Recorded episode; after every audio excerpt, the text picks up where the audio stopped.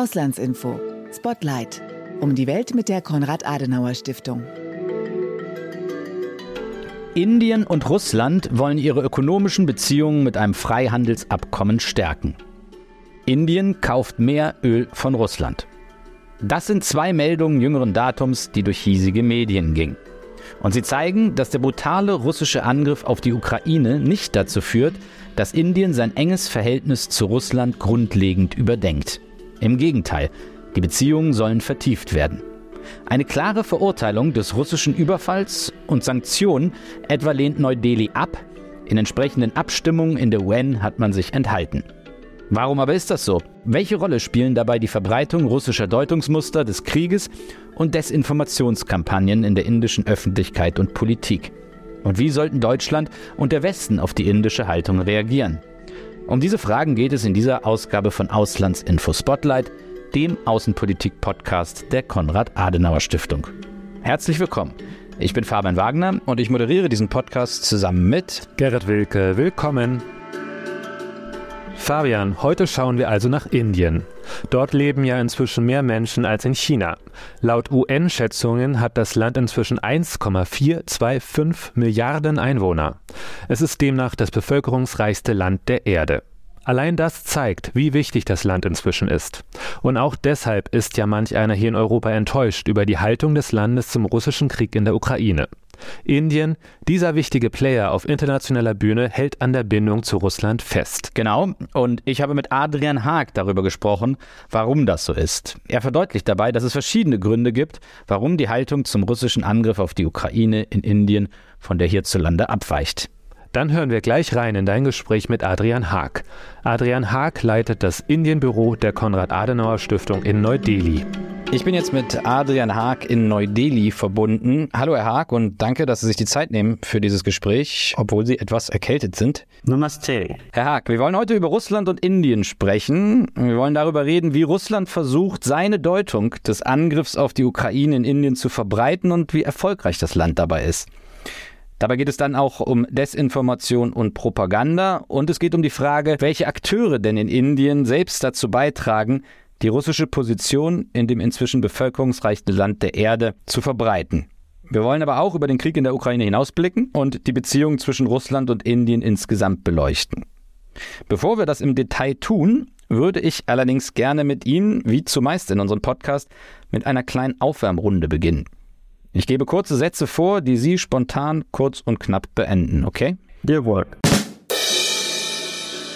Der Krieg in der Ukraine wird in Indien sehr viel weniger wahrgenommen als in Europa.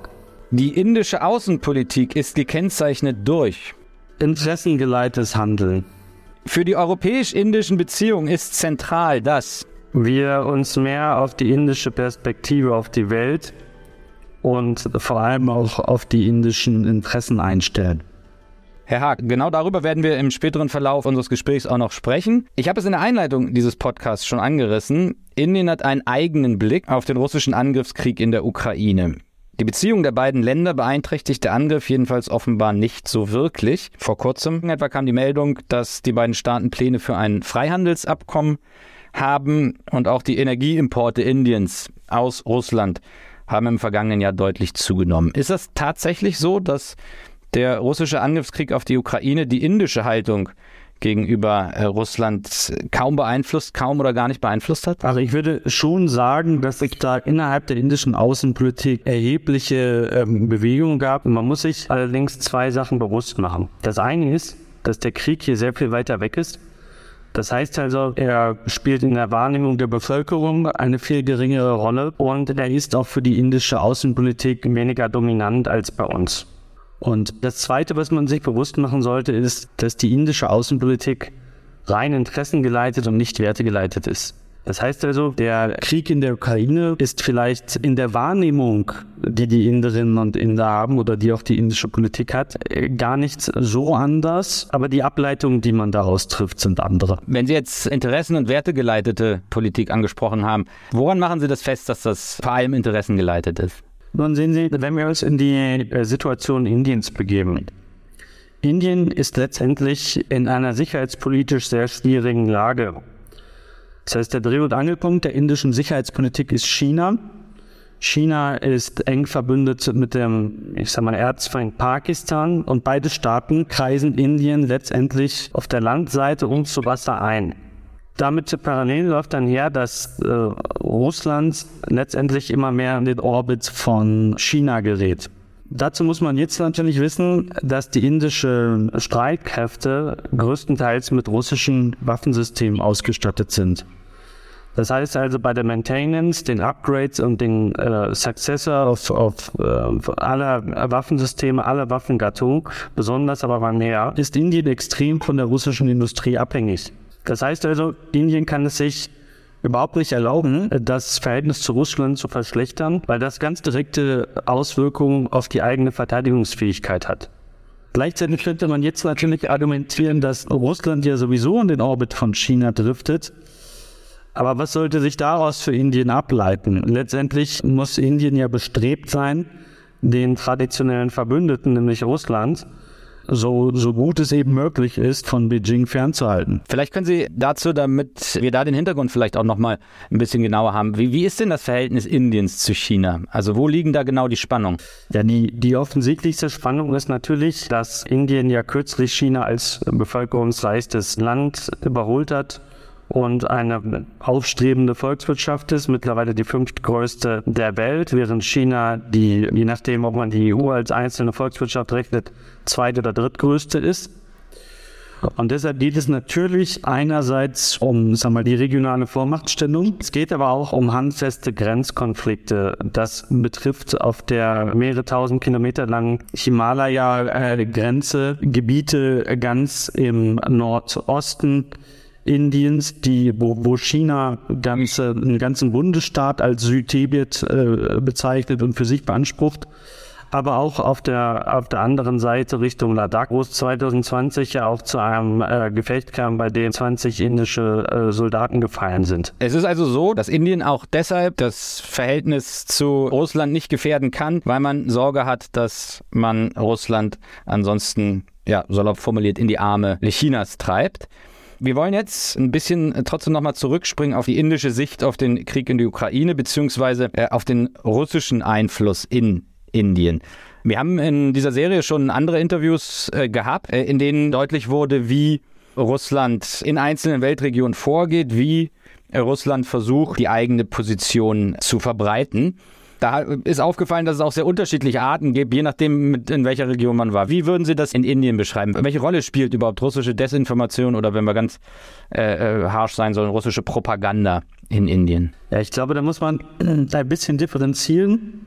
In manchen indischen Tageszeitungen äh, habe ich also ganze Absätze entdeckt, die man so oder ganz ähnlich auch bei TASS, der staatlichen russischen Nachrichtenagentur, findet. Wie, wie die da reingekommen sind, äh, kann ich natürlich äh, nicht äh, beurteilen und lasse mich da auch nicht zu Spekulationen verleiten.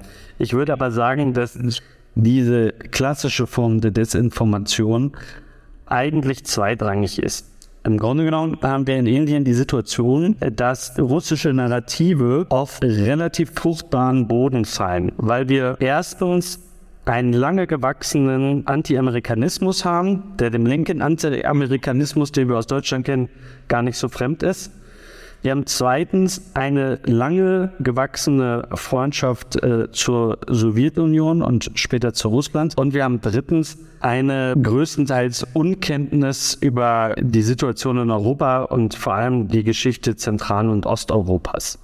Und das ist natürlich ein, ein Nährboden, auf dem äh, russische Narrative, sei es jetzt äh, von der aggressiven Expansion der NATO und der Bedrohung Russlands durch die NATO äh, sehr gut wachsen, aber auch natürlich von äh, ähm, den, der, der Propaganda, die man über die Kriegsgründe beziehungsweise den Kriegsverlauf äh, hier auch versucht zu streuen. Und Herr Haag, was sind so die Kanäle? Also Sie haben jetzt eben schon die Presse oder manche Zeitungen angesprochen. Wie, was ist sonst so ähm, sind so wichtige Verbreitungskanäle? Der, wie gesagt, ich würde, ich würde gar nicht mal sagen, dass das wir hier primär die Problematik haben, dass äh, russische Propaganda von außen die Meinung bestimmt. Wir haben letztendlich mehr die Situation, dass in Indien das Senioritätsprinzip sehr, sehr äh, stark ist. Das heißt also, dass egal ob in Politik oder auch in Journalismus oder bei Public Intellectuals die Leute rund eine Dekade älter sind als in Deutschland und Indien seit den 50er Jahren ein, eine enge Verbindung Richtung Moskau hatte. Das heißt, viele der heutigen Chefredakteure haben in, in Russland studiert, man ist mit russischer Literatur, mit russischem Medienkonsum aufgewachsen. Und wenn Sie das mit Deutschland vergleichen, also schauen Sie sich die Russland äh, ähm, oder den Russlandblick der paar Alt-SED-Politiker, die wir noch haben, oder Altlinke wie, wie Oskar Lafontaine oder Gerhard Schröder. Stellen Sie sich einfach vor, die hätten in Deutschland noch etwas zu melden, dann haben Sie einen Eindruck, wie hier ähm, weite Teile der indischen Elite ticken.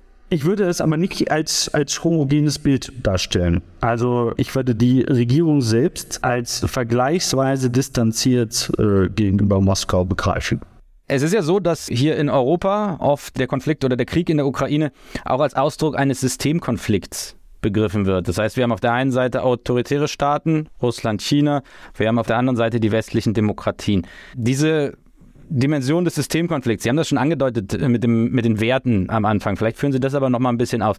Das spielt also in Indien eine äh, ziemlich untergeordnete Rolle. Ja, also es gibt, es gibt natürlich das lange gewachsene Narrativ von den USA als Hegemonialmacht und letztendlich der, der äh, NATO als verlängerten Arm der USA. Aber ich finde, wenn man einen Blick in die BRICS-Staaten wirft, das sind ja historisch die blockfreien Staaten gewesen oder letztendlich die aufstrebenden Staaten, die auch ein Gegengewicht zu dieser äh, in den zwei westlichen Dominanz bilden wollten. Vielleicht können Sie noch mal kurz aufzählen. Ja, also Russland ist offensichtlich der Kriegstreiber. China hat sich hinter Russland gestellt. Jetzt haben wir Brasilien, wo der, der, der Präsident offen dazu aufruft, keine Waffen mehr an die Ukraine Ukraine zu liefern, was gleichbedeutend mit einem Sieg Russlands wäre. Und wir haben Südafrika, wo der Außenminister auch nach Butcher und all den Verbrechen Russland explizit als Friend gekennzeichnet hat. Und das letzte Land der BRICS-Staaten ist Indien. Und jetzt kann man natürlich sagen, die Äußerung von Premierminister Narendra Modi, not the era of war, die er letztes Jahr im September in Usbekistan getätigt hat, ist eine sehr schwache Form der Verurteilung des Krieges, wenn man sie denn überhaupt als solche bezeichnen will. Innerhalb der BRICS ist es aber eine sehr exponierte und ich würde sagen, die Position, die am weitesten von Russland entfernt ist. Wenn Sie das jetzt so gesagt haben, dass Indien allein schon aus sicherheitspolitischen Gründen eigentlich auf die Partnerschaft mit Russland mit Blick auf Pakistan und mit Blick auf China angewiesen ist, kann denn trotzdem die deutsche und europäische Indienpolitik äh, irgendetwas machen oder was soll die europäische und äh, deutsche Indienpolitik machen, um das Land doch stärker an den Westen zu binden? Ja, also die deutsche Strategie ist ja bislang letztendlich den, den Dialog zu suchen und man kann natürlich über Fragen des Völkerrechts mit Indien diskutieren. Im Zweifel wird man da sogar übereinstimmen. Letztendlich ist dadurch aber Indiens Problem nicht gelöst. Also Indien muss sich wehrtechnisch diversifizieren. Und das geht eben nur mit Unterstützung von leistungsfähigen Rüstungsindustrien, die letztlich nur der NATO zu finden sind. Und die USA, aber auch Frankreich, die unternehmen dort auch äh, extreme Anstrengungen, um Indien aus dieser Abhängigkeit von Russland zu lösen. Und aus meiner Sicht sollte Deutschland ganz genau denselben Weg gehen. Also letztendlich kann man nicht einerseits Indien dafür äh, kritisieren, dass sie abhängig von Russland sind, aber dann andererseits keine Hilfestellung geben, sich aus dieser Abhängigkeit zu lösen. Die Bereitschaft ist ja ganz klar da. Und deshalb wäre es aus meiner Sicht angebracht, dass auch die deutsche Außenpolitik die leistungsfähige Rüstungsindustrie, die wir ja haben, endlich als strategisches Instrument begreift und so wie die USA oder auch Frankreich auch einsetzt. Und jenseits der Rüstungszusammenarbeit, das da den Punkt haben Sie jetzt ja sehr klar gemacht, gibt es noch Punkte, die, die Indien wichtig sind, wo Europa, wo Deutschland mehr machen könnte, als es das bislang tut? Ja, letztendlich äh, ist der, der vorherige Punkt so wichtig, weil der letztendlich sehr absolut ist. Also in dem Moment, wo Indien dieses, diese Frage nicht ausgeräumt hat, ist alles, was danach kommt, eigentlich nicht entscheidungsleitend. Ein anderer wichtiger Aspekt ist aus meiner Sicht aber die wirtschaftliche Kooperation. Die indische Wirtschaft ist sehr stark auf den Binnenmarkt fixiert. Und wenn Sie hier in Indien äh, sich mit, mit Wirtschaftsvertretern oder Unternehmern unterhalten, dann haben sie deutlich unterschiedliche Positionen, ähm, als wenn sie ähm, sich mit Leuten aus dem politischen Spektrum unterhalten. Denn die Wirtschaft hat, äh, die indische Wirtschaft hat Russland längst abgeschrieben. Denen ist klar, dass die Geschäfte der Zukunft in Europa, in den USA gemacht werden und nicht in Russland. Also ein ehemaliger Präsident eines großen indischen Business Chambers hat öffentlich äh, kürzlich von einem Genozid in der Ukraine äh, gesprochen. Das heißt also, da wird man sehr deutliche Töne. Und deshalb ist das Freihandelsabkommen zwischen der EU und Indien, das aktuell ja verhandelt wird, ein ganz wichtiger Baustein, um Indien insgesamt enger an Europa und den Westen insgesamt zu binden. Herr Haag, wenn Sie jetzt sagen, die indische Wirtschaft hat eigentlich Russland längst abgeschrieben und weiß sozusagen, wo die Märkte äh, der Zukunft äh, liegt. Wie passt vor dem Hintergrund die, diesem Hintergrund die Nachricht vom, von diesem Freihandelsabkommen, das offenbar zwischen Russland und Indien geplant ist? Wie bewerten Sie das? Also Indien ist ja dabei, äh, letztendlich äh, mit, mit unzähligen Partnern Freihandelsabkommen zu verhandeln. Wichtig ist aus meiner Sicht, dass man, ähm, also das Freihandelsabkommen ja nicht gleich Freihandelsabkommen ist. Es ist die Frage, wie umfassend ist ein Freihandelsabkommen. Und je umfassender ein Freihandelsabkommen ist, je wichtiger wird natürlich der Freihandelspartner auch für die heimische Wirtschaft. Das heißt also, wenn wir in der Lage sind, ein Freihandelsabkommen zwischen der EU und Indien auszuhandeln, das zum beiderseitigen Vorteil dazu führt, dass europäische Unternehmen in Indien investieren und Arbeitsplätze schaffen und umgekehrt indische Unternehmen Europa als Markt erschließen können, dann wird das natürlich eine, eine insgesamt eine wirtschaftliche Interessenslage schaffen, die dazu führt, dass Indien sich auch politisch enger an die wirtschaftlichen Partner binden wird. Herr Haag, vielen Dank für das Gespräch. Ja, sehr gerne und herzliche Grüße nach Berlin. Das war Fabian Wagner im Gespräch mit Adrian Haag. Adrian Haag leitet das Indienbüro der Konrad-Adenauer-Stiftung in Neu-Delhi. Wer mehr über die Arbeit des Büros erfahren will, kann das auf der Internetseite der Konrad-Adenauer-Stiftung tun. Den Link zum Büro habe ich euch in die Shownotes getan. Da findet ihr auch den Link zu den Auslandsinformationen, dem Außenpolitik-Magazin der Konrad-Adenauer-Stiftung. Ihr könnt das Heft dort digital lesen oder aber abonnieren, dann bekommt ihr die Printversion nach Hause. Und natürlich findet ihr uns auch auf Facebook, Twitter und Instagram. Auch diese Links habe ich in die Shownotes getan. Und wir würden uns freuen, wenn ihr diesen Podcast abonniert. Dann verpasst ihr keine neuen Folgen mehr. Bis zum nächsten Mal hier bei Auslandsinfo Spotlight. Bis zum nächsten Mal.